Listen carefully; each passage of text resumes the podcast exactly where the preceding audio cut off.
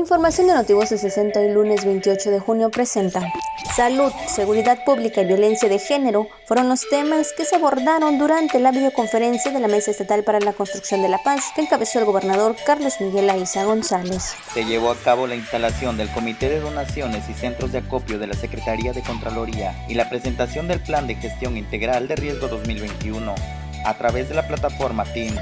Consejo General del IEC aprueba ajuste de cómputo de circunscripción plurinominal de la elección de diputaciones locales. Para detectar oportunamente a personas sospechosas de COVID-19, el Instituto Mexicano del Seguro Social en Campeche cuenta con módulos de atención respiratoria del Seguro Social en todas sus unidades médicas familiares. Hoy lunes 28 de junio, Día Mundial del Árbol. Notivoces 60.